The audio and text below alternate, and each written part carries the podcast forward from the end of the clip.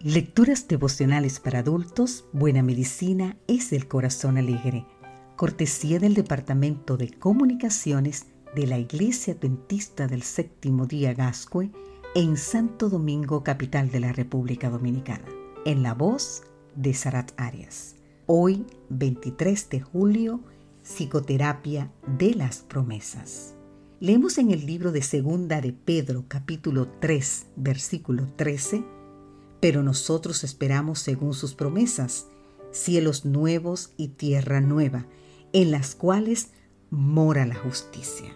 La temperancia se asocia, habitualmente con la alimentación, el trabajo y otros aspectos de la vida, pero rara vez se habla de temperancia ante la negatividad, ante las posturas de pensamiento catastrófico o extremista. Mirar el lado negativo de las cosas o esperar que en el futuro sucedan cosas malas define lo que comúnmente conocemos como pesimismo y en muchos casos se encuentra arraigado como un rasgo de personalidad, pero ¿es posible cambiar este hábito dañino de pensamiento? ¿De qué manera se puede desarrollar un rasgo optimista de personalidad? Dos estrategias básicas son efectivas para desarrollar el optimismo como una fortaleza del carácter.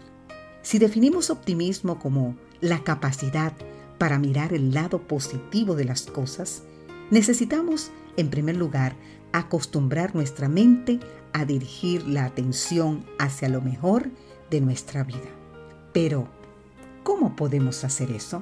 Puedes escribir en un diario cada motivo de gratitud que te venga a la mente. Recuerda lo mejor que te ha pasado en el día, la semana, el mes y en toda tu vida. Si prefieres, entonces pregúntate, ¿de qué puedo estar agradecido?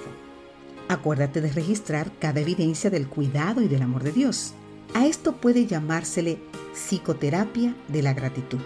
Y si lo realizas diariamente, ayudarás a desarrollar el hábito de dirigir tu mirada hacia lo mejor tu pasado. No obstante, también necesitamos desarrollar el hábito de esperar lo mejor del futuro.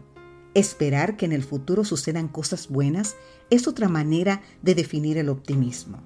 Pero bueno, te preguntarás, ¿de qué manera podemos esperar lo mejor del futuro si aún no ha acontecido? ¿Cómo hacerlo cuando hay tantas calamidades que suceden a nuestro alrededor? Tener expectativas positivas acerca del futuro es posible si centramos nuestra mirada en las promesas de Dios. Cada promesa bíblica es para el creyente un bálsamo que proporciona alivio ante el sufrimiento, las adversidades o el dolor, o cualquiera sea tus circunstancias. Puedes pedir a Dios que te ayude a encontrar una promesa para cada día. Repítela durante las siguientes 24 horas y regístrala junto con los motivos de gratitud. Si haces esto cada día, ayudarás a desarrollar el hábito de dirigir una mirada hacia el mejor futuro posible. Aunque la ciencia no ha descubierto aún el valor de la psicoterapia de las promesas, puedes estar seguro que recibirás fuerza y vigor al confiar en aquel que las pronunció. Es cierto que la vida conlleva dudas, desánimo y desconcierto. No obstante, las promesas te ayudarán a acercarte más a Dios en lugar de separarte de Él.